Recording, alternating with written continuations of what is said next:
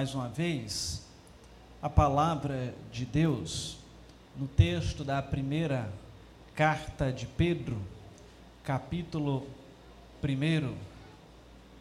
Só que agora leremos do versículo 13 ao 25.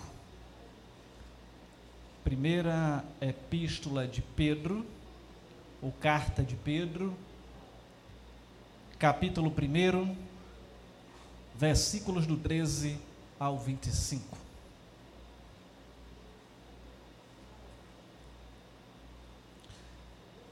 Diz o texto: Por isso, cingindo o vosso entendimento, sede sóbrios e esperai inteiramente na graça que vos está sendo trazida na revelação de Jesus Cristo como filhos da obediência, não vos amoldeis às paixões que tinhas anteriormente na vossa ignorância.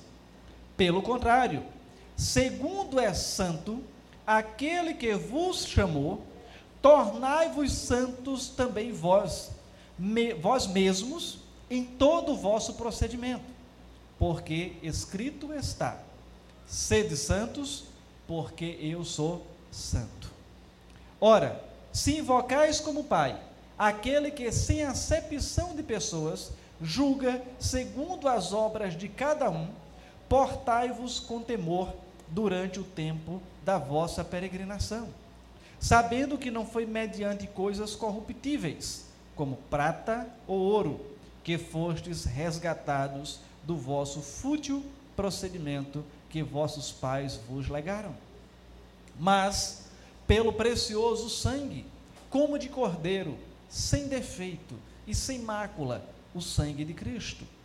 Conhecido com efeito antes da fundação do mundo, porém manifestado no fim dos tempos, por amor de vós, que por meio dele tendes fé em Deus, o qual o ressuscitou dentre os mortos e lhe deu glória, de sorte que vossa fé, que vossa fé e esperança estejam em Deus. Tendo purificado a vossa alma pela vossa obediência à verdade, tendo em vista o amor fraternal não fingido. Amai-vos de coração uns aos outros ardentemente, pois fostes regenerados, não de semente corruptível, mas de incorruptível mediante a palavra de Deus, a qual vive e é permanente. Pois toda a carne é como a erva, e toda a sua glória é como a flor da erva. Seca-se a erva e cai sua flor. A palavra do Senhor, porém, permanece eternamente. Ora, esta é a palavra que vos foi evangelizada. Diz assim o texto sagrado. Vamos orar? Pai eterno, Obrigado pela tua palavra e agora, mediante a tua misericórdia, mediante a tua graça, nos dá a condição de compartilharmos dessa palavra com os queridos irmãos que aqui estão, com aqueles que estão nos acompanhando também pela internet. Que o Senhor seja de fato gracioso, sabemos que o Senhor é, nesta noite, e dê condição de entendermos a tua palavra, de extrairmos lições para as nossas vidas e desta maneira sermos fiéis a ti. Em o nome de Jesus assim oramos. Amém.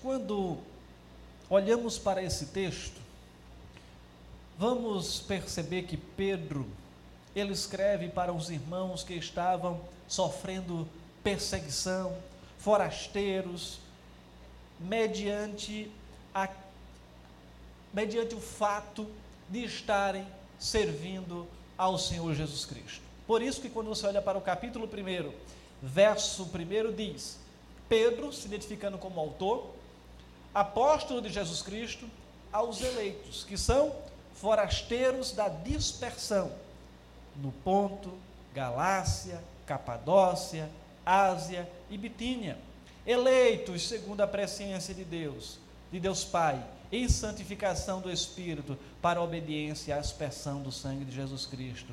Graça e paz vos sejam multiplicadas. Então é para esse público que Pedro está escrevendo.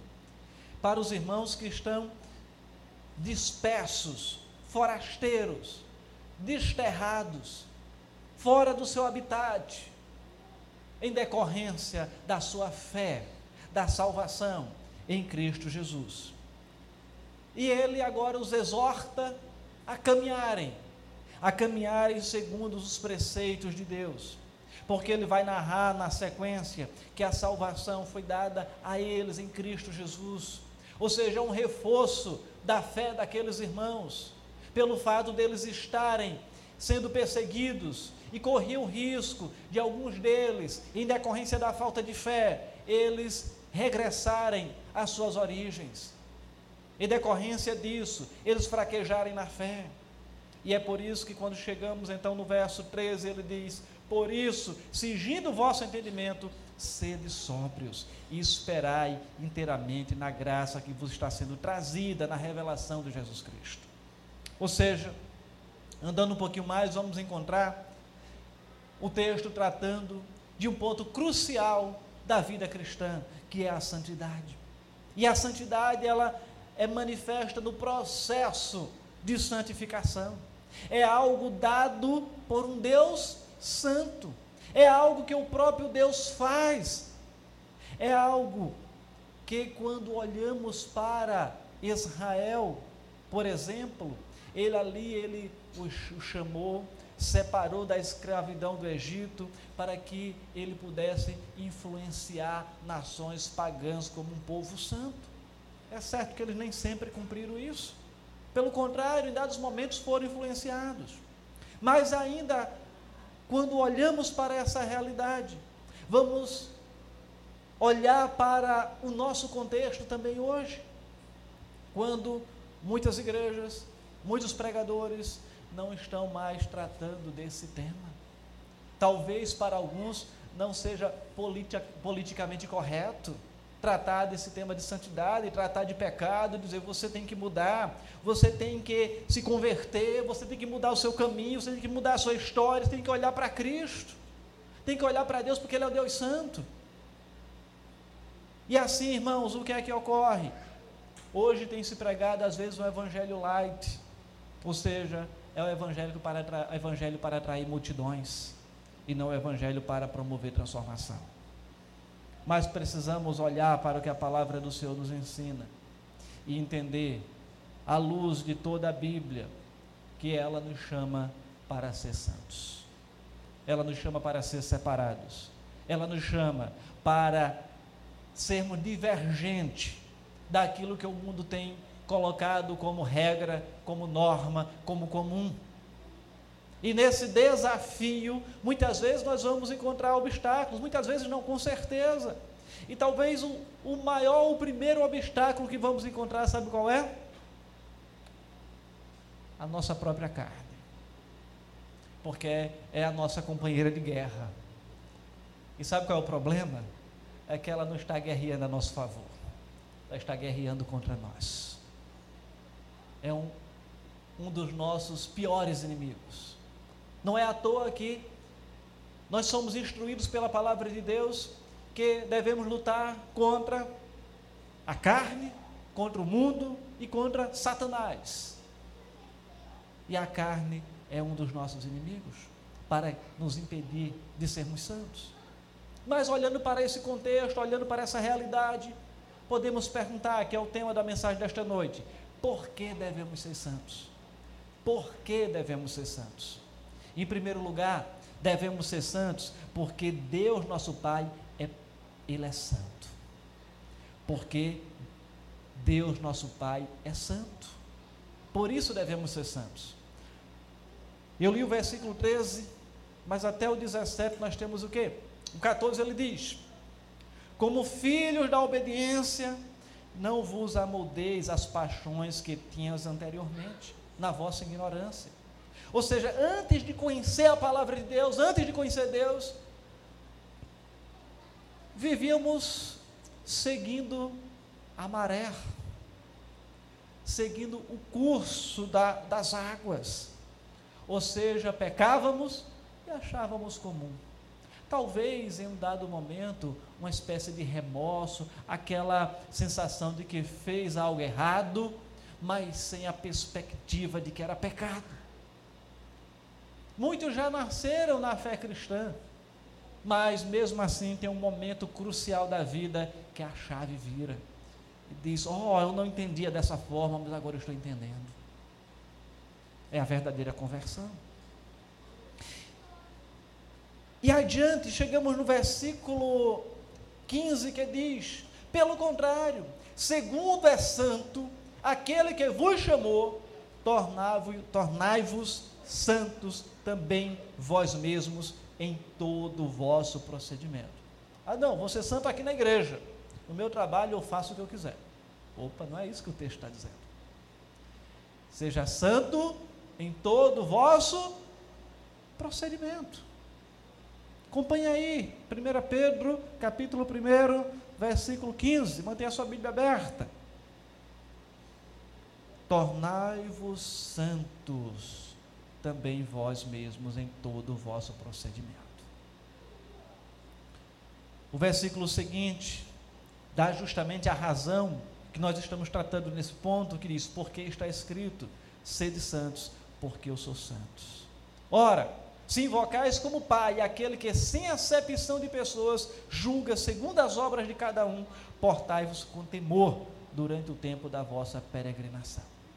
Assim, a santidade é uma qualidade central de Deus.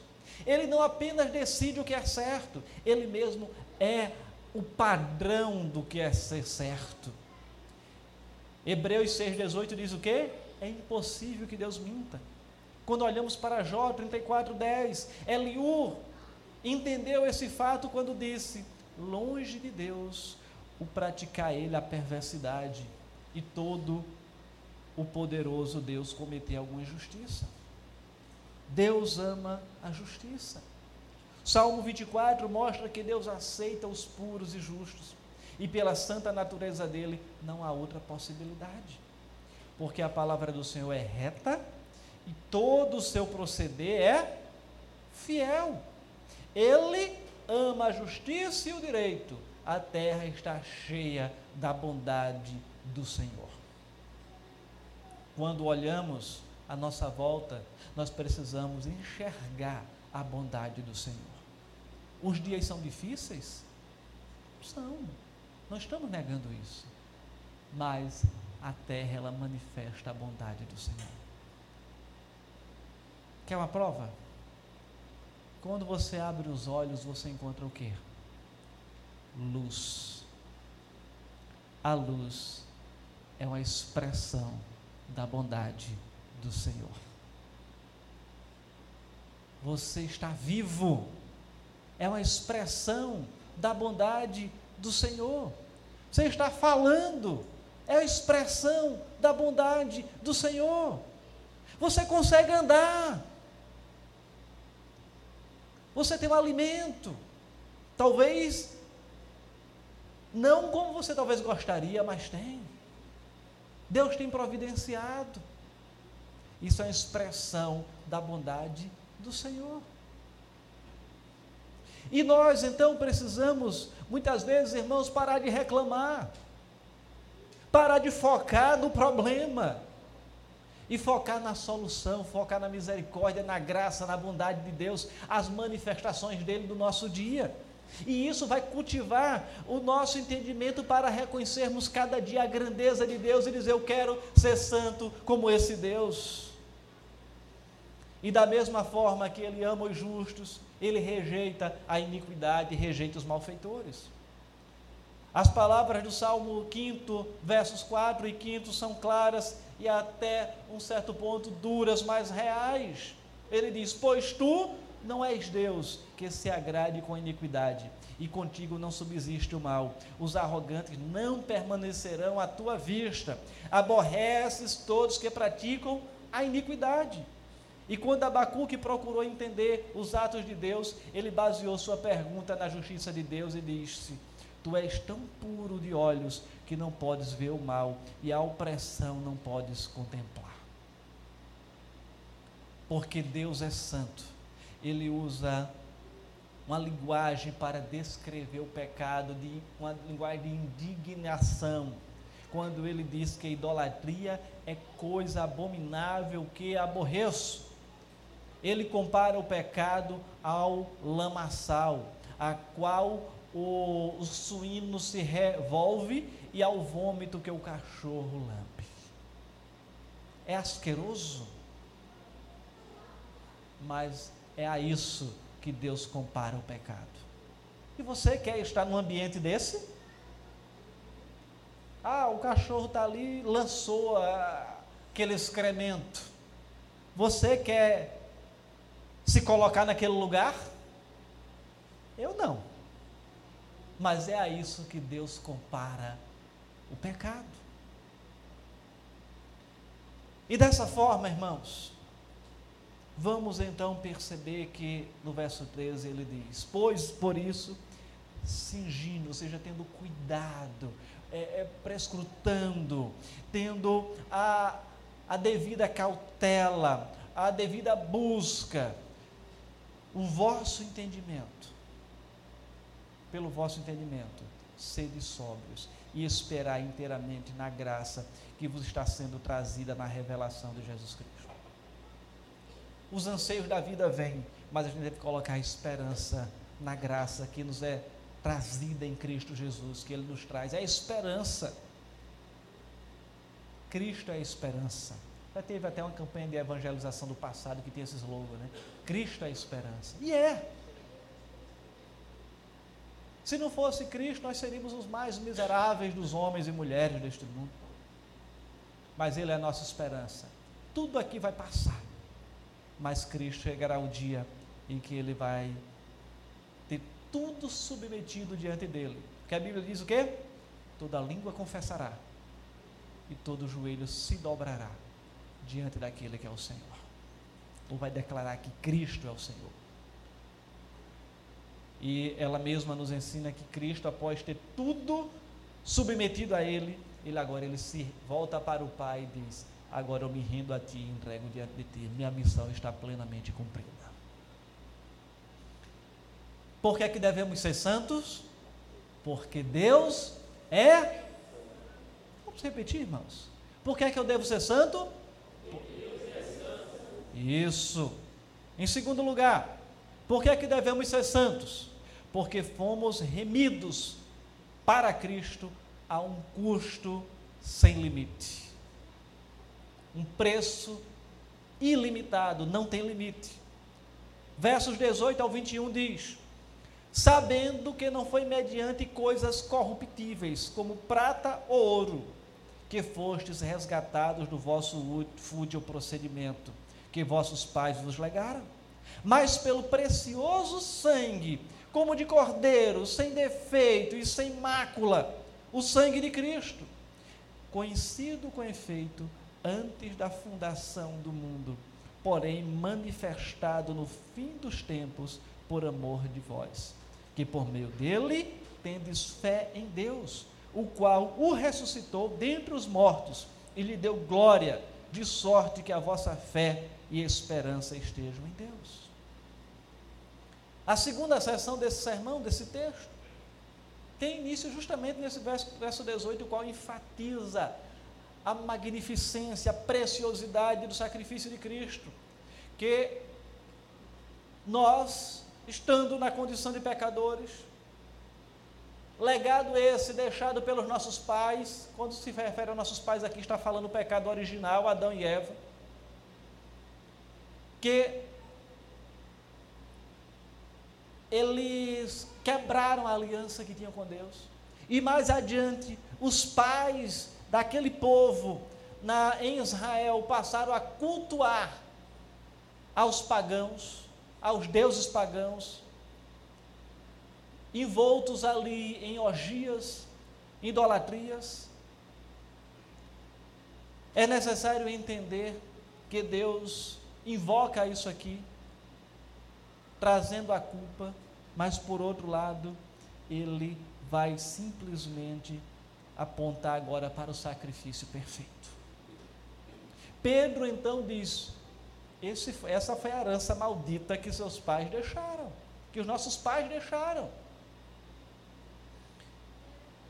Mas saibam que o próprio Pai eterno, esse Deus Santo, ele também nos traz agora uma herança incorruptível que não se corrompe. Porque não foi mediante coisas corruptíveis como o quê? Prata ou ouro, duas das maiores preciosidades, dos maiores valores do ser humano, mas pelo precioso, que é muito mais valioso, pelo precioso sangue de Cristo, do Cordeiro, sem defeitos, sem pecado, ou seja, perfeito, que vocês foram resgatados. E devido a esse ato impagável, sem condições de ser imitado, sacrifício único e perfeito, é que somos mais uma vez motivados a sermos santos. Por que devemos então ser santos em segundo lugar? Porque fomos remidos para Cristo com um preço impagável. Vamos colocar essa palavra aqui que fica mais fácil, né? Porque fomos, deixa eu colocar, reformular o ponto, tá? Porque fomos resgatados por Cristo por um preço impagável. Por quê? Porque fomos resgatados por Cristo, por Cristo, por um preço impagável. Em terceiro lugar, por que é que devemos ser santos? Porque nascemos de novo, é claro. Vejam o que aqui diz o versículo 22 em diante.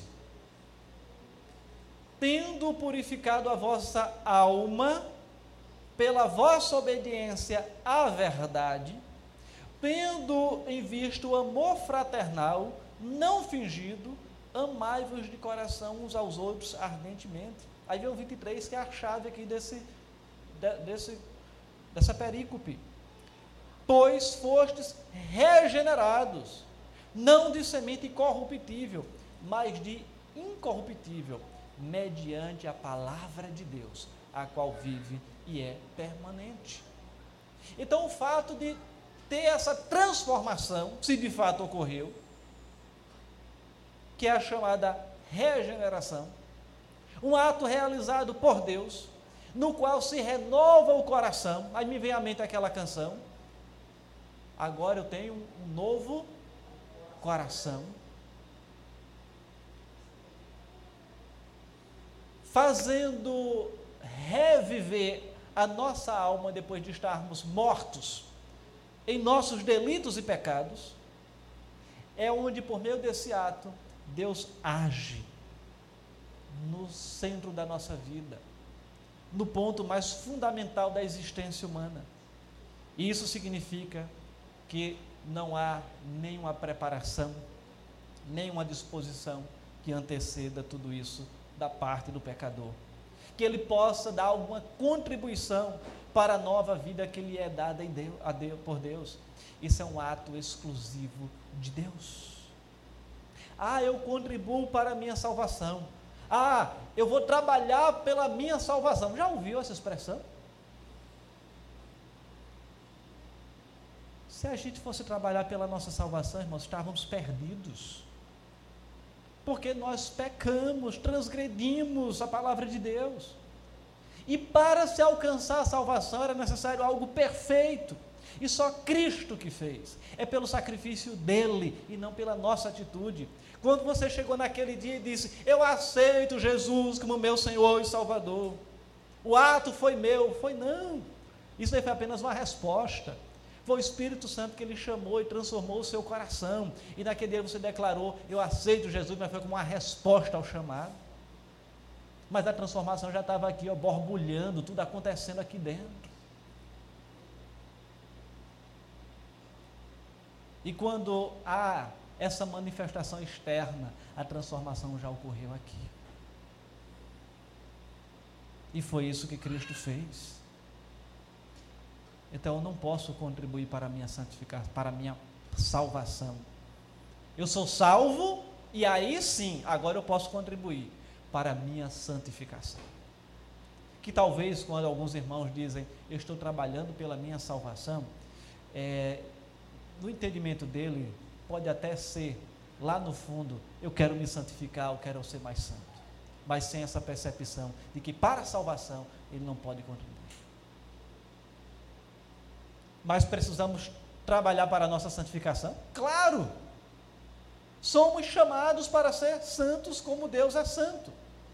E dessa forma, então, como regenerado, como pecador regenerado, ele passa a ter então uma nova concepção de vida, a qual está predisposta à obediência, fato que antes não estava. Tendo o pecador agora regenerado, o desejo de servir a Deus com o seu ser. Entretanto, por outro lado, permanece a sua carne, o desejo de pecar, aquela luta que eu falei há instantes. E nesta dualidade, onde se concentra, é onde se concentra o processo de santificação, tendo a consciência de que ainda sou pecador, mas preciso cada dia mortificar a minha carne, os desejos pecaminosos da minha mente, procurando realizar aquilo que a Bíblia prescreve como meio de alcançar a santidade. Paulo mesmo dizia: Eu esmurro meu próprio corpo, para depois que eu ter eu ter pregado a muitos, eu mesmo não ser desqualificado. Alguém pode dizer, ah, então ele está dizendo que vai perder a salvação. Não, ele está dizendo que poderia nunca ter sido salvo. Porque às vezes alguns estavam pregando com a motivação equivocada. E ao final estava tendo uma vida que não condizia com o exigido na palavra de Deus. E ele pode ser de fato desqualificado. E assim, tendo também a consciência de que encontraremos desafios. No entanto, esses desafios podem ser superados quando olhamos para o destino, para onde vamos, para quem é a nossa esperança. Porque se nós focarmos aqui no pecado, nós vamos ficar dando voltas em torno daquele pecado. Mas quando a gente olha para o autor e consumador da nossa fé, Jesus, que já morreu por nós lá na cruz do Calvário, a coisa muda. Porque ele já pagou o preço. E a gente precisa descansar nele, entregar a nossa vida a ele e entender que é nele que somos e por meio dele que somos ajudados a sermos santos. Somos ajudados a ser santos. Perfeição nesta vida? Nunca. Mas em Cristo vai chegar o dia que seremos perfeitos. No dia que Cristo voltar. Ou no dia que cessar a nossa respiração, no dia que tivermos o nosso último respirar aqui neste mundo, pararemos de pecar. E aí seguiremos para a segunda etapa da vida, onde não mais estaremos sujeitos às interveniências desta vida. E o texto diz no versículo 24: Pois toda a carne é como a erva, toda a sua glória como a flor da erva, seca-se a erva e cai a sua flor. A palavra do Senhor, porém, permanece eternamente o autor aqui ele faz um contraste, justamente combatendo a carne. Diz: a carne ela está requerendo é, de você uma resposta pecaminosa, um ato pecaminoso. Diz: mas a carne passa, o desejo passa, o pecado vai passar, você vai pecar, vai satisfazer aquele desejo, depois vai se sentir a pior das criaturas. É algo passageiro, é um prazer instantâneo. É como se fosse aquela dose de adrenalina que vem. Ufa, que bacana! Depois. Desculpe. Depois. Passou.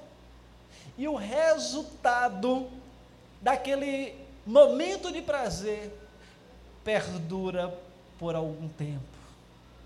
E mesmo quando dizemos, Senhor, olha a bobagem que eu fiz, me perdoa. Aquela sensação de incapacidade, de impotência, de indignidade, de estar se sentindo, na expressão popular, um Zé Ninguém, permanece por um tempo até que você diz, sente o alívio do pecado e diz, Senhor, muito obrigado porque o Senhor me perdoa.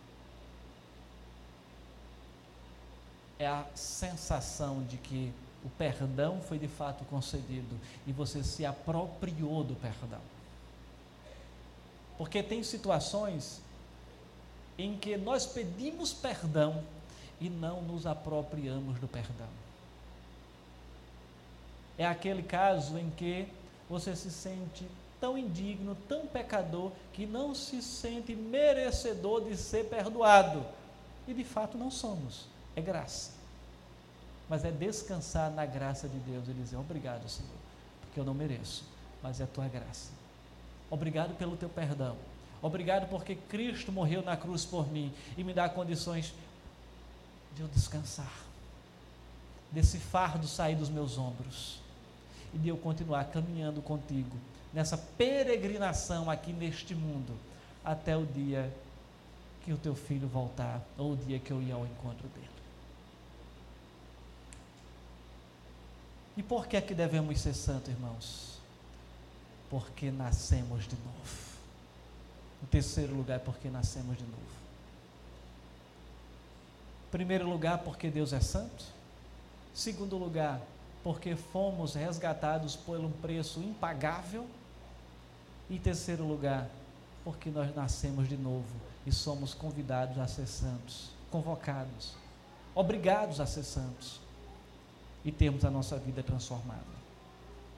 Um outro versículo aqui, antes de concluirmos, que me chama a atenção, é esse versículo 22, que diz: Tendo purificado a vossa alma, pela vossa obediência à verdade, tendo em vista o amor fraternal, não fingido, amai-vos de coração uns aos outros ardentemente.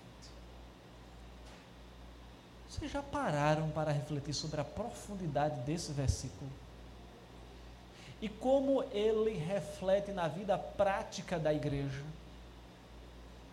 Como, se colocarmos esse texto em prática, muitos das, muitas das nossas vaidades, dos nossos orgulhos, da nossa, é, do nosso egoísmo cai por terra, dos nossos mimimis, das nossas picuinhas, dos nossos desejos pecaminosos, da nossa cobiça e tantos outros adjetivos caem por terra. Porque veja o que é que ele diz tendo purificado a vossa alma, purificado a vossa alma, pela vossa obediência à verdade. Qual é a verdade aqui? A palavra. Tendo em vista o amor fraternal não fingido, não é aquela ideia de dizer, olha, eu te amo, mas depois diz, olha que miserável. O amor fraternal, o amor de irmão não fingido. E aí vem uma, um imperativo, uma ordem.